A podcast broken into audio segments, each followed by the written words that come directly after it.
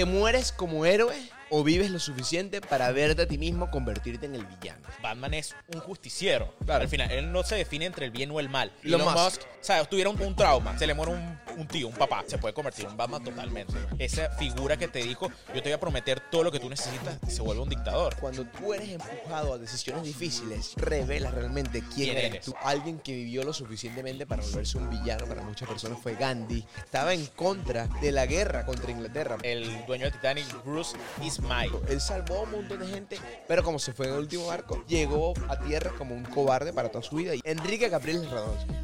El tipo era el héroe. Y si a Capriles lo matan cuando nos roban las elecciones, el tipo muere como un héroe. You know, that's just like uh, your opinion, man. Dale Play, el podcast. 3, 2, 1. Bienvenidos una vez más al mejor podcast de película que se han encontrado en su fucking vida. Qué bolas que digas esa vaina. El señor Dale Play.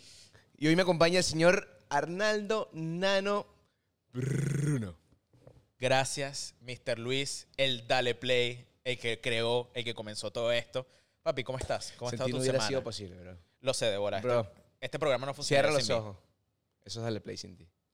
Totalmente. No existe. Marico, tenemos Ay, que meter el, el sonido del chinazo. Pero Eso es bueno, que pero es, es- amor, ¿me entiendes? Es amor de- entre gente que se encuentra y dice, marico, ¿sabes qué? Vamos a echarle agua a la plomo. Nos cuesta un montón de plata. Plomo, no, es verdad. No, no, porque gracias a Dios tú estás pagando toda esta vaina. Yo no estoy No, pagando nada. marico. No, ¿sabes- sabes que Yo no estoy está- poniendo la cara. Marico, pero ¿sabes cómo se hace más cool Dale Play? ¿Cómo? Con Explícame. fucking Marketing Studios.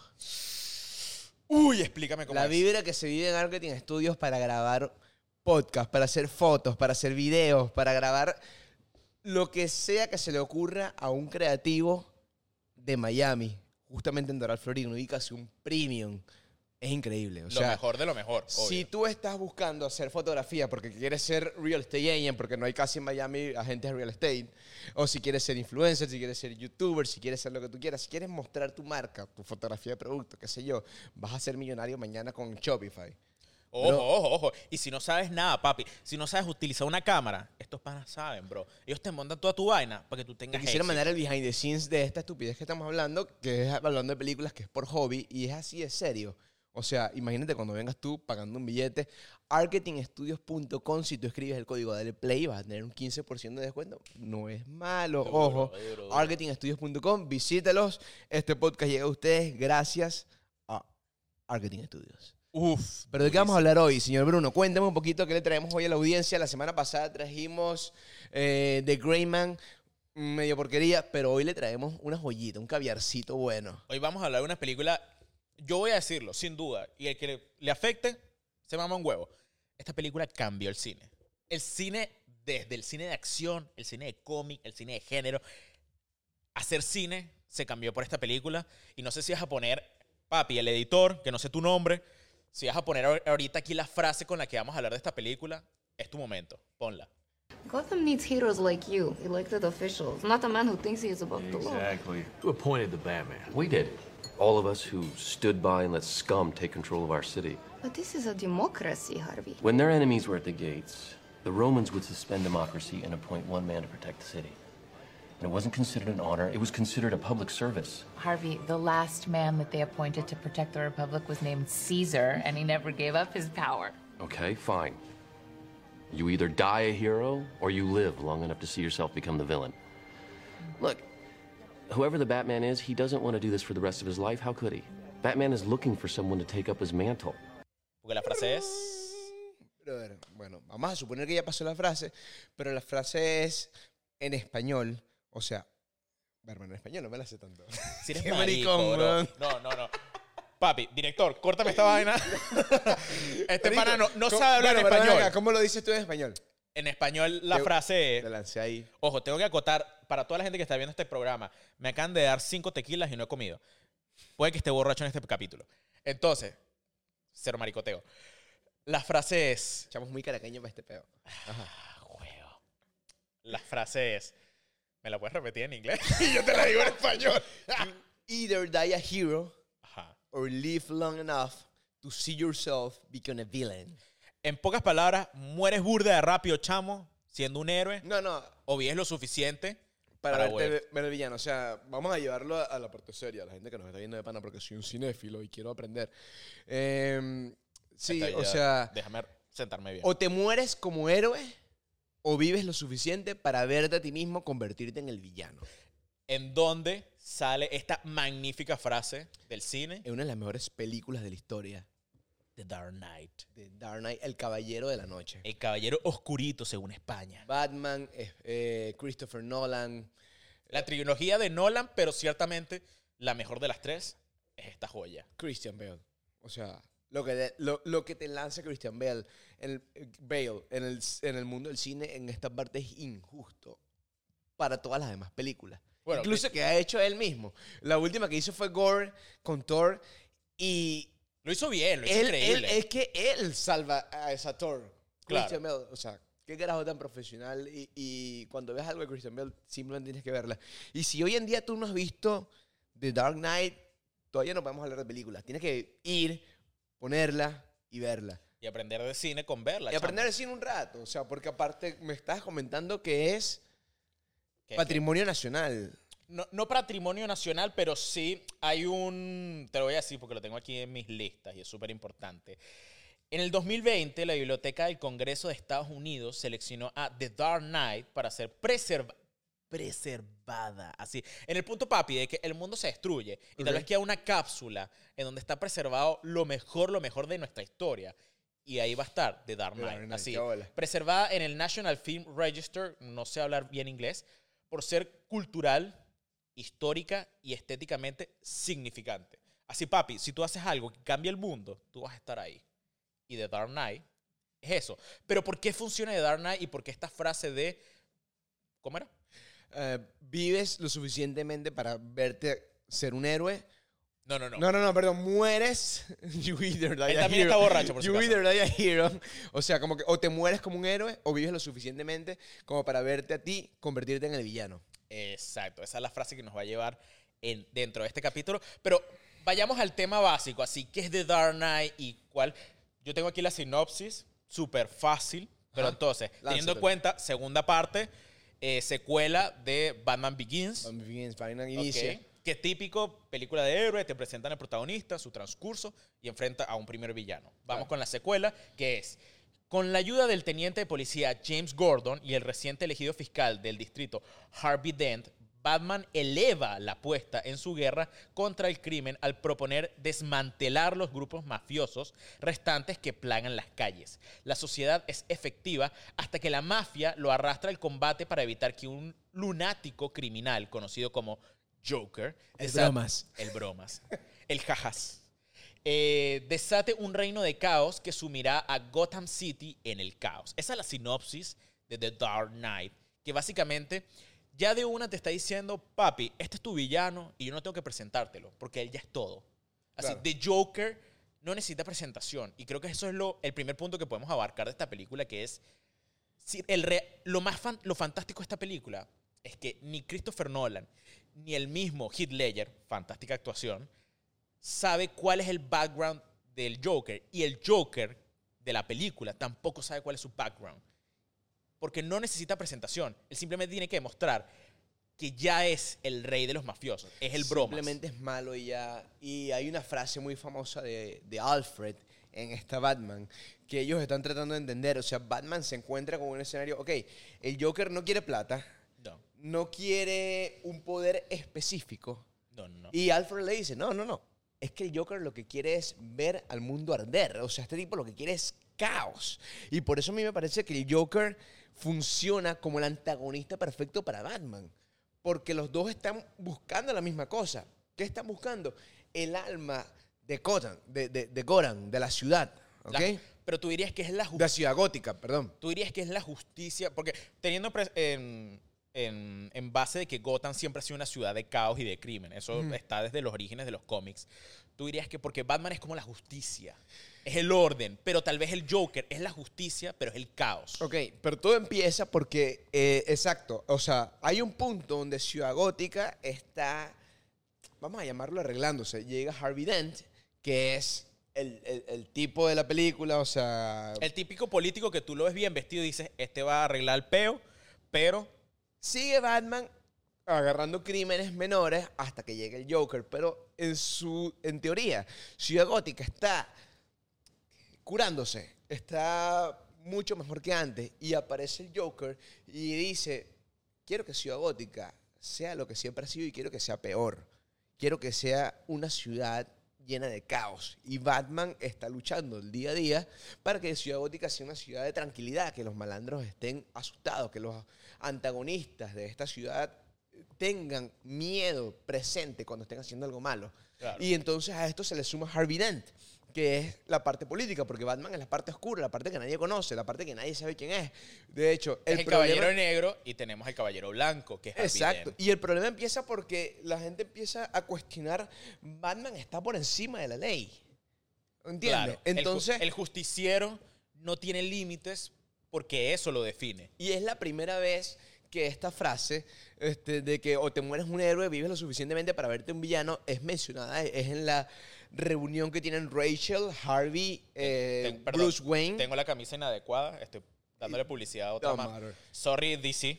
Bueno, y entonces la, la- la conversación empieza cuando está Harvey Dent, Rachel, ah, Bruce Wayne, no recuerdo quién más estaba por ahí, creo que había alguien más, pero ellos están comentando esto, o sea, como que mira, ajá, tú eres la persona que puede, en teoría, ser el sucesor de Batman con una imagen, con una cara, lo que necesita Ciudad Gótica, tal vez en este momento, que es alguien que te represente, porque Batman no tiene cómo representarte a nivel político, a nivel de imagen, a nivel visual. Ojo, Batman ojo. es simplemente una imagen que te resuelve el crimen.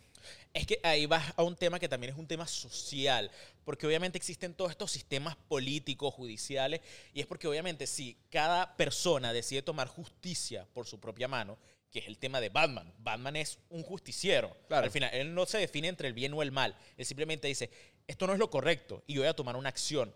¿Qué pasa si de repente todas las personas empezaran a hacer eso? Lo que pasa es que Batman la ventaja que tiene es mucho dinero y mucha tecnología. Bueno, pero ya ese es un tema de, de- de que si eres millonario, papi, te va a ir bien. Así, eres un, un Iron Man, pero sin el glamour. Pero pasa. O sea, a ver, es una ventaja. El dinero Así, que ¿tú tenía crees, Batman es ¿tú crees que el de 100% Tesla. ¿cómo es que se llama el de Tesla? Elon. Elon, Musk. si él, o sea, tuviera un, tra- un trauma, se le muere un, un tío, un papá, Se puede convertir en un Batman. se puede convertir en un Batman totalmente. Se puede convertir en un Batman y va a hacer cosas que la gente va a decir, "Ah, bien. ¿Me entiendes? O Pero, sea, pero tú crees, así, ¿cuál, ¿hasta qué punto tú puedes ser un justiciero sin volverte el villano? al punto, ok, convertirte en el villano es solamente cuestión de tiempo. Porque cuando tú empiezas a desarrollar una técnica y una estrategia para poner tu punto válido, por muy bueno que sea, tu punto es válido.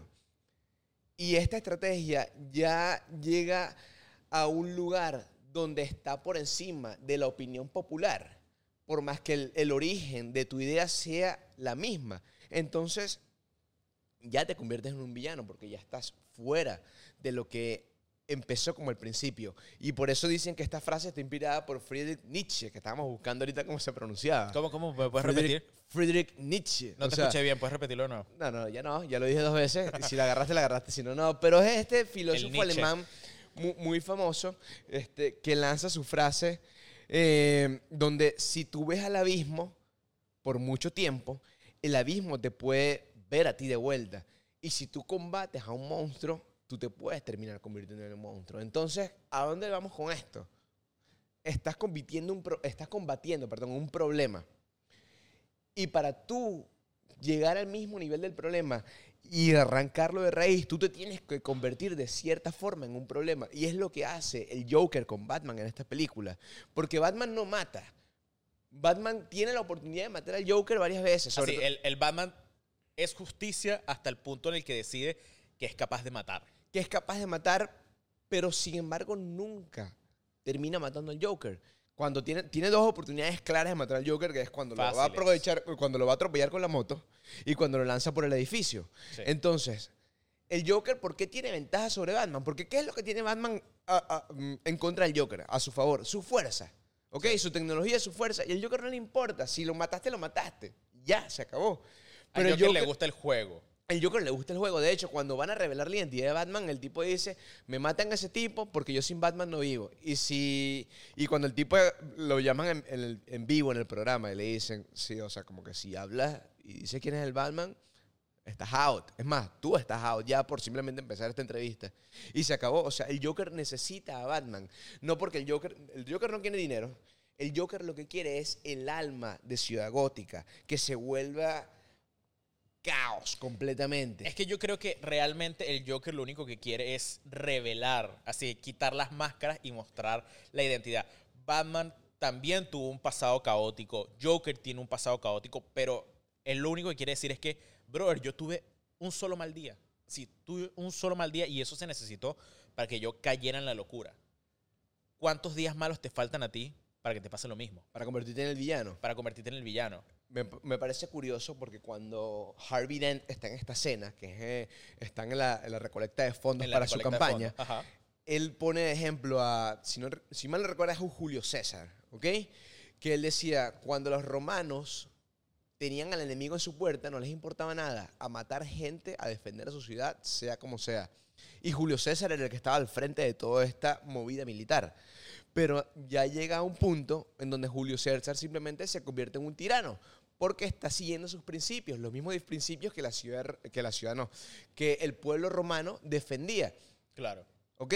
Hasta que llegan y destronan a Julio César porque sigue muy fiel a sus principios, te guste o no te guste. Es que al final el tema de ser el líder o la representación o un símbolo, porque Batman al final es un símbolo de temor para Ciudad Gótica, así. Él apenas con que los villanos piensen en él, saben que, marico, este bicho es capaz de hacer lo que la policía no es capaz de hacer. Exacto. Porque tal vez hay misma corrupción dentro de la policía. Pero ¿qué pasa? Estas figuras, estos líderes, siempre están al borde de cometer el error. Y lo vemos también con las figuras políticas de cualquier país. Ahí ahorita lo puedes ver. Cualquier Así. ¿cuánto te falta para que esa figura que te dijo, yo te voy a prometer todo lo que tú necesitas, se vuelva un dictador? Claro. Siempre están al borde. Entonces pasa ahorita que el Joker quiere ser esa figura del mal que dice, yo lo que quiero es que la gente sea lo que es Se dé cuenta. se dé cuenta de lo que realmente es y que todo el mundo es malo. Pero ¿qué pasa? Batman se pone en contra de esa figura y dice, yo sé que todo el mundo puede llegar a ser malo. Él no dice que no, porque Batman incluso sabe que él no, no es la mejor persona del mundo, pero él dice, yo me puedo controlar, hay un límite. Y eso es lo que hace que una sociedad funcione, que tú establezcas cuál es el límite, hasta dónde yo puedo enfrentarme a ti sin tener que matarte. Y eso es Batman, en mi, en mi opinión, ojo.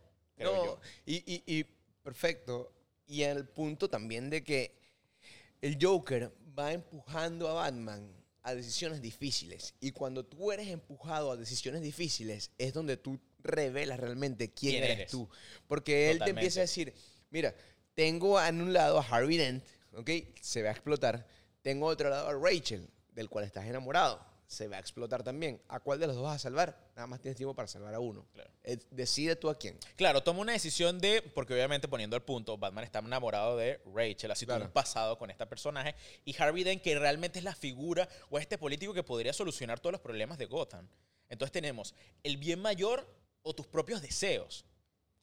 Y Batman sigue sus propios deseos y él dice, voy a salvar a Rachel porque Rachel es el amor, mi amor, de mi vida. exacto. Es subjetivo. el- Y cuando te das cuenta que llega al sitio, el Joker cambió las locaciones y donde le dijo que estaba Rachel, realmente estaba Harvey Dent. Y cuando llega donde Harvey Dent y Harvey Dent entiende todo esto, de hecho, está en una llamada con Rachel y Rachel le dice, sí, me quiero casar contigo. Y explota y muere. Entonces, Batman le toca salvar a Harvey Dent, pero lo toca, le toca salvar a Harvey Dent con un eh, Él no odio, quiere. odio en el corazón porque esta mujer está muriendo y porque Batman, de paso, había decidido salvarla a ella en vez de a él. Entonces tiene- tienes un conflicto eh, en tu alma por lado y lado. Y, y ahí ves que uno es el caballero blanco y uno es el caballero negro. Entonces tienes que Harvey Dent, porque Harvey Dent también tiene una relación con este personaje. Claro, la ama, es su la prometida. ama, es su prometida.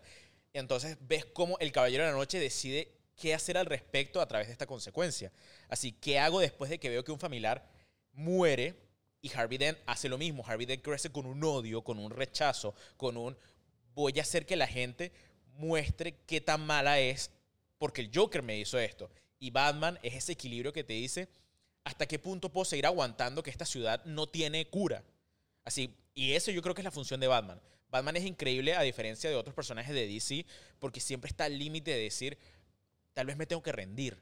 Tal vez no vale la pena que yo siga luchando por mejorar las cosas, porque el día de mañana va a llegar otro villano, va a llegar otro Joker, tal vez no tiene el mismo nombre, pero va a ser alguien más que me va a decir, verga, este es tu punto límite, ¿hasta cuánto te voy a poder hacer llegar hasta el final y que te vuelvas tan loco como yo? Porque eso es lo que quiere el personaje, saber que él no está loco. El Joker quiere decir, yo no soy una persona irracional, yo quiero que tú te des cuenta que tú eres como yo. Y ahí es cuando tú dices, verga, Christopher Nolan y su hermano Jonathan. Jonathan Nolan no tiene el mérito y la fama que merece por The Dark Knight.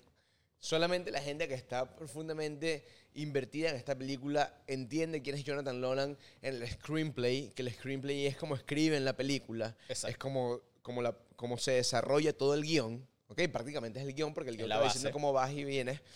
Y Jonathan Nolan es parte de este protagonismo, pero realmente el que popularmente se conoce a Christopher Nolan. Jonathan Nolan es un cre- increíble guionista, él también es el guionista de The Westworld.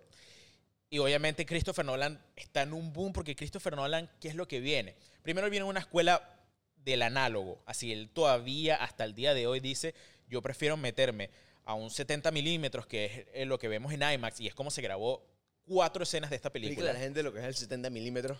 El 70 milímetros básicamente es, estamos acostumbrados a que las películas se graban en 35 milímetros y obviamente es una proporción que si te das cuenta es muy cercana al uno a uno, a una imagen casi cuadrada. Entonces realmente no te deja explotar toda la imagen, toda la visión. Así, si quieres grabar un paisaje, te quedas corto. En, en- en- en español, eh, es lo más cercano a como ven tus ojos. Claro, ¿Me claro. entiendes? Sí. O sea, es como que si tú lo estuvieras aquí, es más o menos esa misma imagen. Tú ves, dice, di- dicen que uno ve entre 35 y 50 milímetros. Exacto. eh, eh, en comparación a la parte del cine. Entonces, 75 milímetros te está dando 70. más amplitud. 70 El milímetros. te está dando más amplitud. Así, en para, para dejarlo como incluso cuando vas al cine sabes que tienes esas barras arriba, esas barras negras. Imagínate que cuando ves el 70, pues desaparecen. Tienes Exacto. un poquito más de visión. Entonces, ¿qué pasa? A partir de esta película que se grabó en, te lo voy a decir ahorita porque aquí tengo el dato, se estrenó en 2008, se estaría 2008. grabando 2007, 2006. Esta película fue una de las primeras que utilizó las cámaras IMAX que graban en 75 milímetros. Y esto le permitió a Nolan que, ojo, estas cámaras no pueden grabar por mucho tiempo, entonces tienes que ser muy selectivo. Así, durante el momento que se grabó este tipo de película. Entonces Claro. solo hay cuatro escenas que se grabaron con 70 milímetros, que fueron, te voy a decir aquí, eh, la llegada del Joker. La llegada del Joker se grabó en 70 milímetros para demostrar toda esta escena increíble del robo. Que la, además la llegada del Joker, te refieres a la parte del asalto del banco. Claro, la- Ok. la presentación del Joker. Porque básicamente el inicio de la película es decirte, pana, este no se anda con juegos. Él sabe cómo funciona la gente. Si te va a traicionar, no va a dudar en hacerlo. Y no solamente él, él va a hacer que otros hagan su trabajo. Porque el Joker no se quiere manchar las, las manos si no lo necesita.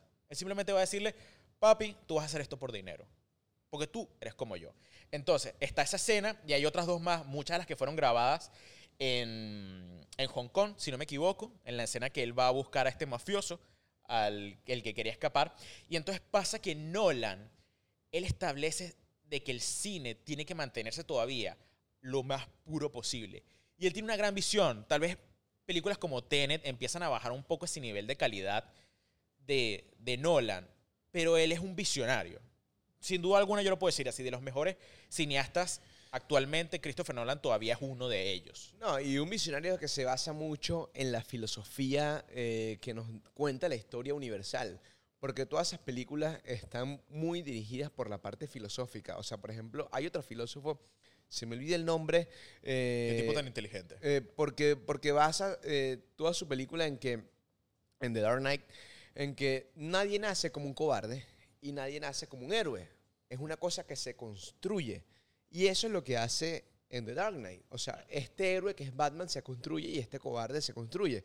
Porque al final cuando Harvey Dent, que tiene, que se vuelve dos caras, Claro. tiene asesinatos, eh, em- el, el tipo bueno de, Ciudad Gótica se empieza a volver malo, él toma esa culpa. Y ¿Ok? no, y no se toma, no se vuelve malo por completo. Batman toma esa culpa. Claro, claro, pero para, antes que llegues a ese punto que es súper importante en Claro. la película. Pero Harvey Dent entonces, ¿por qué es dos caras? Porque él todavía no sabe cómo puede llegar a ser Batman sin volverse Malo. malo. Sin vol- llegar a ser el Joker. Entonces, es impresionante la construcción de. Y por eso yo también le doy mucho crédito a Jonathan de, y a los hermanos Nolan de haber decidido que el mejor villano para esta película realmente no es Joker, no es Dos Caras, es la ciudad en sí. Gotham tiene algo, una especie, un alma oscura que hace que todos saquen lo peor de ellos mismos. El villano de, realmente de todo esto es la humanidad. Lo que pasa es que el Joker te está tratando de mostrar que tú, yo y todos los que nos están escuchando tienen dos caras en la moneda. Él quería mostrar la otra cara de la moneda de Batman. Y él quería mostrar la otra cara de la moneda de Harvey Dent, que es donde más específicamente se muestra, porque Harvey Dent de hecho lo lleva al punto literal. Cuando él Sí. encuentra que había alguien que estaba fastidiando a, a Rachel, a su prometida, o sea, él está jugando con la moneda, que si cae, si mal no recuerdo, era caras, lo mataba. Entonces, Claro. como que Batman en ese momento llega, hey, Que al final eso es Sí. una, una técnica, ojo que te interrumpa, eh, Sí. es una técnica de cine para establecer algo que se va a volver parte de tu colectivo. y, si, y cuando Batman llega y le dice, epa, yo no te puedo dejar que tú mates a este tipo, porque tú eres la representación buena de la ciudad. Claro. Si tú matas a esta persona y la gente te ve, ¿qué van a pensar de la última esperanza que nos queda? Que se volvió un villano, ¿me entiendes? Llegaste al punto donde realmente te vuelves un villano, Harvey Dent, y lo salva. Claro. Y al final de todo esto, cuando Harvey Dent ya se quita la máscara y dice, no puedo más, o sea, tengo el corazón roto, tengo razones, tengo motivos por lo cual ser un villano, por lo cual ser un mamagüevo, o sea... No, ¿Hasta qué punto? Yo creo que más allá de eso, él busca después de que pierde a su prometida y después de que siente que perdió, porque ya a nivel de su rostro, incluso su imagen, ya no, va, no se va a ver como el tipo bueno, se ve como un villano. Él dice, ok, quiero ver hasta qué punto realmente puedo irme de un lado o del otro. Y por eso pone a la gente de que yo no voy a tomar la decisión, lo va a tomar la suerte. Yo no te voy a matar, te mató la suerte. Sí, pero es una forma de excusarse él mismo, Es su porque su, forma. intención es vengarse. Obvio. De Batman es vengarse de, de lo que pasó con Rachel. Y Batman al final termina, ¿sabes qué? Di que fui yo, asume la culpa, asume muchas culpas por Harvey Dent para tratar de que Go- eh, Ciudad Gótica se mantenga en un, entre paréntesis, orden, entre comillas, orden. Y ahí es cuando Batman se convierte en el Caballero de la Noche.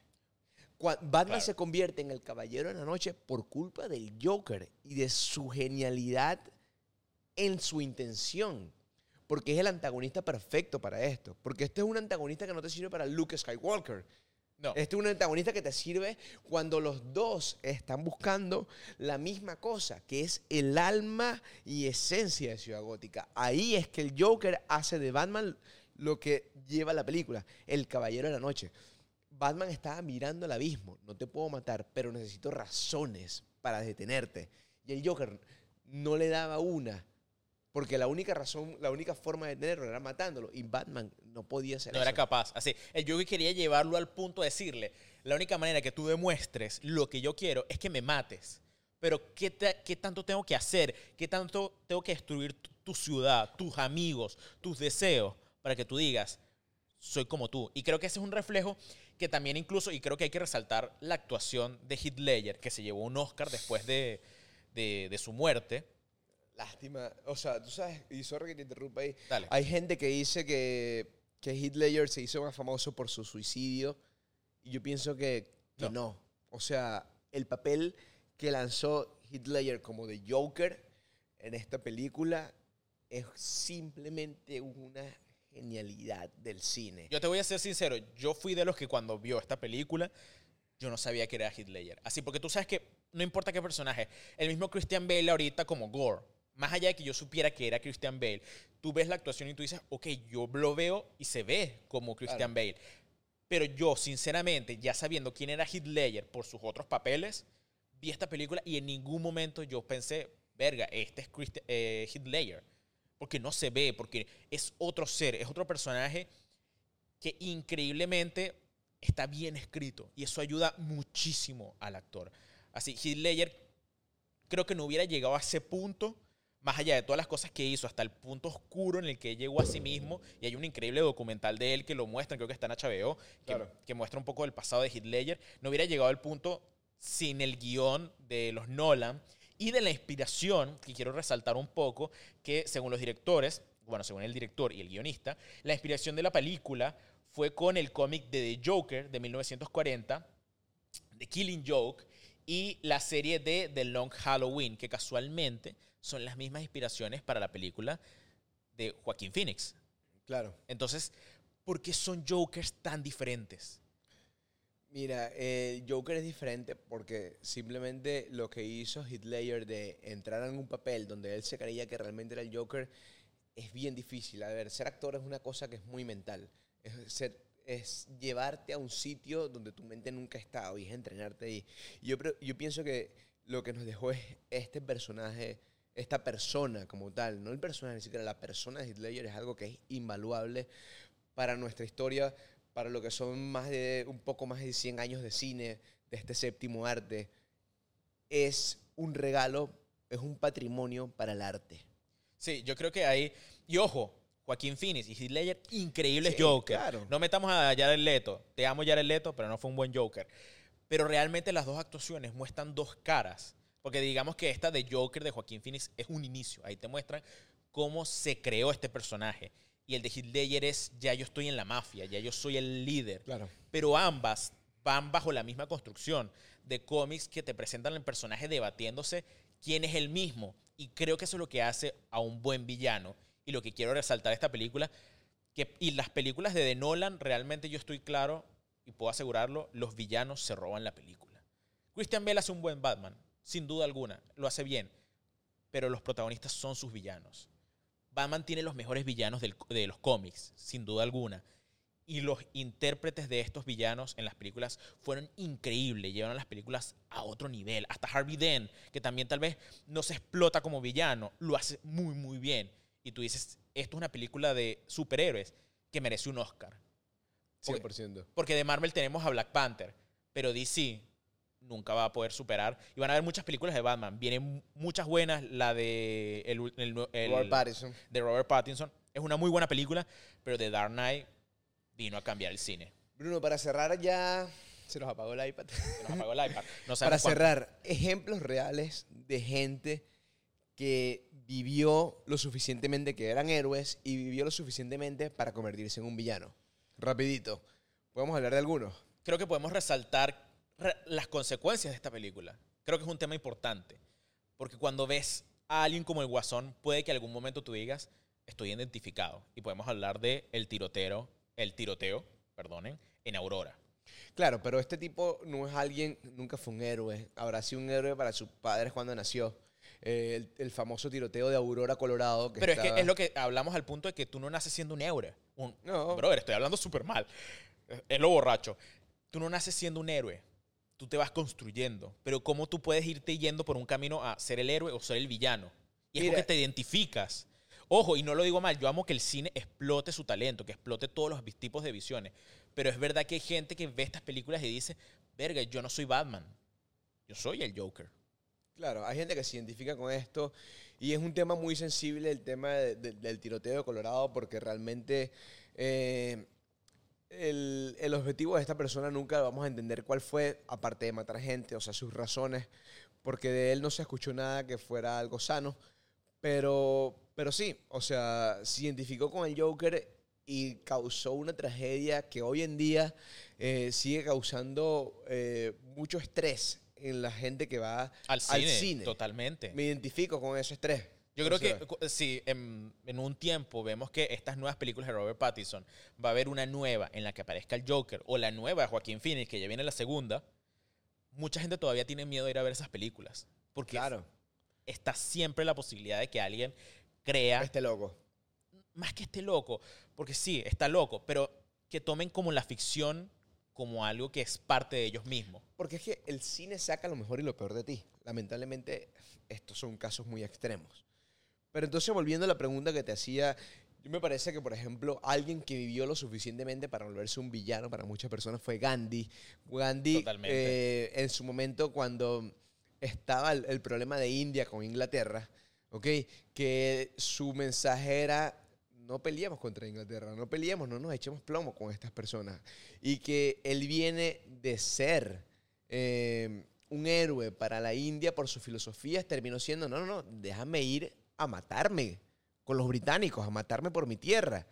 Y él murió para muchos como un héroe y para muchos como, dicen en Venezuela, un pajúo Claro. que no se de- que, que- que estaba en contra de la guerra contra Inglaterra, porque no estaba buscando esa violencia plena que mucha gente estaba buscando con su sede de venganza. ¿Se te, se te ocurre alguno más? Creo que realmente al final, si podemos analizar, como lo dije, lo dije en el inicio, todos los políticos, to- todo el tema de política se viene, inicia con promesas y seguramente yo estoy seguro, son personas que entran al poder con ganas de cambiar al mundo, porque Claro. nadie real, yo creo que nadie, incluso y lo puedo decir, en el mismo plan, en el mismo tema que nos pasó a nosotros en Venezuela, tal vez Hugo Chávez entró con un- una mente positiva. Te tengo, te tengo dos ejemplos co- buenos antes de entrar a Venezuela, porque a Venezuela te lo tengo de último. porque tienes es de último. Ok, porque te tengo un ejemplo clarito. Pero primero, antes de entrar a Venezuela, el, el dueño de la empresa, se me olvida su nombre ahorita, pero el dueño de la empresa que creó el Titanic, ¿ok? Me sé ese tema, pero lánzatelo. Sí, sí. Al principio, o sea, se dice, dice la historia que el tipo estaba lanzando mujeres y niñas primero en todos los barcos, o sea, y él estaba tratando de salvar a la mayor eh, cantidad de gente posible, hasta en un punto donde él no veía que quedaba otro barco más, Claro. y él se fue en uno de esos barcos, en el último barco aparentemente, que quedaba en el Titanic de, de los, para los salvavidas. Y él termina salvándose y a pesar de que salvó a un montón de gente también, termina quedando ante el mundo como un cobarde. O sea, Perdona que te lo diga, el dueño del Titanic, Bruce Ismay. ese. Bruce Ismay. Bruce Is- Ismay, Ismay, lo que Ismay. se pronuncie. Ese tipo era, era eso. Él salvó a un montón de gente mucho antes que él. Muchas vidas siguieron en pie porque él decidió ponerlas antes que él. Pero como se fue en el último barco, llegó a tierra como un cobarde para toda su vida y así fue reconocido. Ojo, yo tenía otra historia. No sé si yo me estoy equivocando y tal vez la gente que nos esté escuchando sepa, pero yo tenía una de que él nunca se montó en el Titanic. De que él. No, no, ahí- ahí él estaba ahí, tengo entendido. Así, yo por internet, por tema curiosidad, Claro. vi que él nunca se montó en el Titanic porque cambió, pero todos sus rivales, todas las personas de los otros negocios que están a nivel económico y social con él, sí iban en su barco.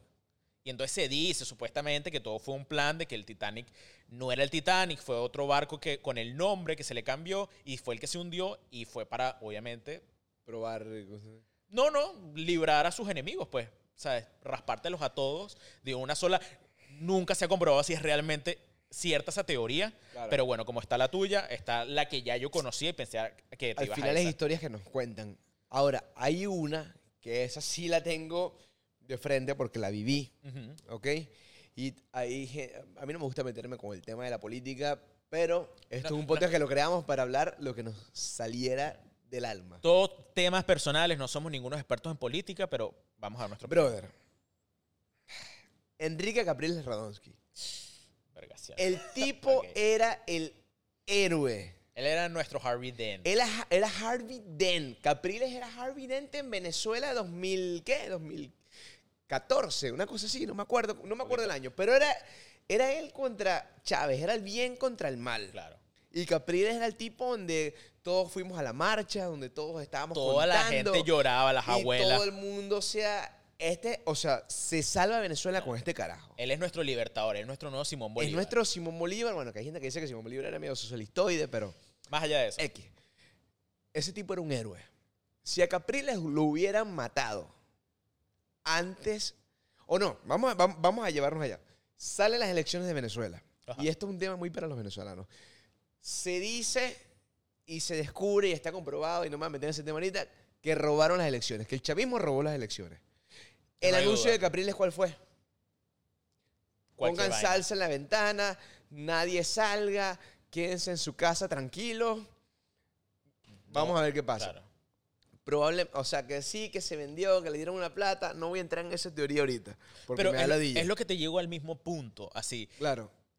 Todas estas personas que entran, y lo volvimos a ver después de Capriles, muchos más han intentado ser esta figura, este, este caballero blanco para el país, y al final se dice que todos caen en lo mismo. Pero lo que digo, a, a lo que voy es, mi punto es, el tipo te dice, no vamos a pelear en el CNE, no vamos a, a irnos contra la guardia, no vamos a hacer lo que vamos a hacer. Venezuela se jodió, déjame ver cómo resolvemos este peo. Su punto Hablando. y su teoría es, que él lo que quería era evitar un mar de sangre. Que en mi opinión, si Capriles ese día dice, vámonos todos a la calle, que nos robaron las elecciones y todo el mundo con la emoción del momento, hubieran habido más muertos de lo que actualmente tenemos. Probablemente. Y probablemente a Capriles mismo lo hubieran matado. Y si a Capriles lo, lo matan cuando, el- eh, cuando las elecciones suceden y cuando nos roban las elecciones, el tipo muere como un héroe.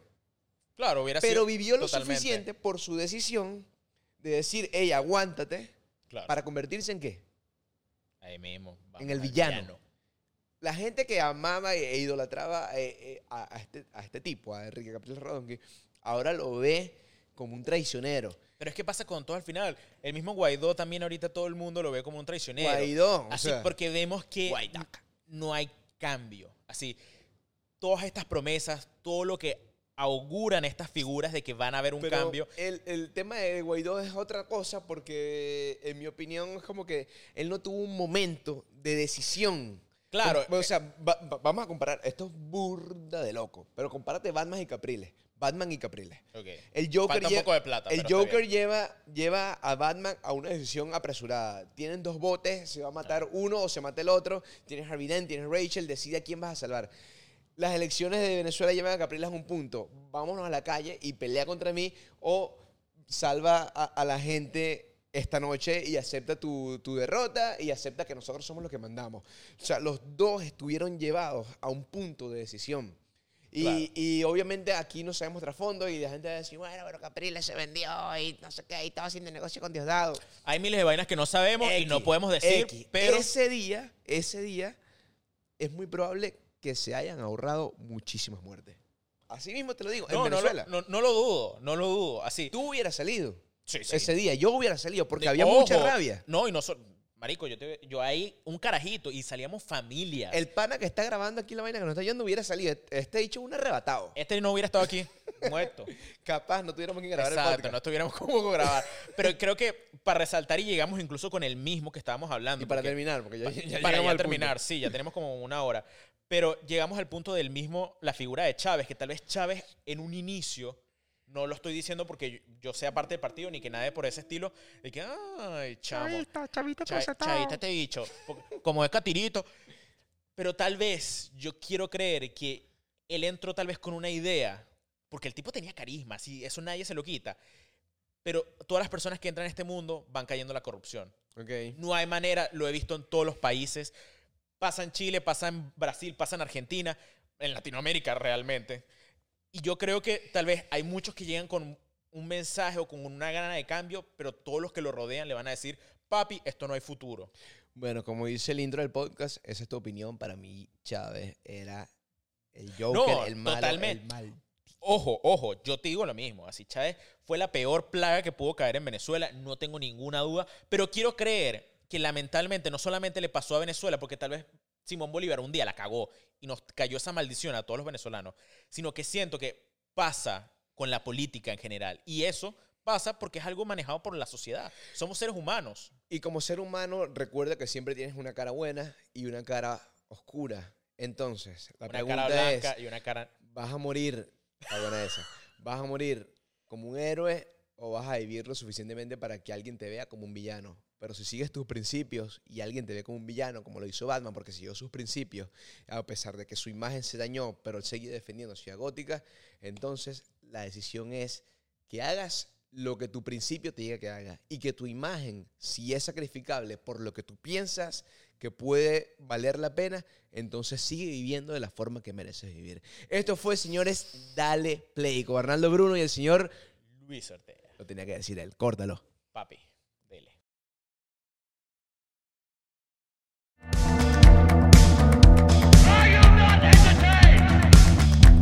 You know, that's just like uh, your opinion, man. Dale Play, el podcast.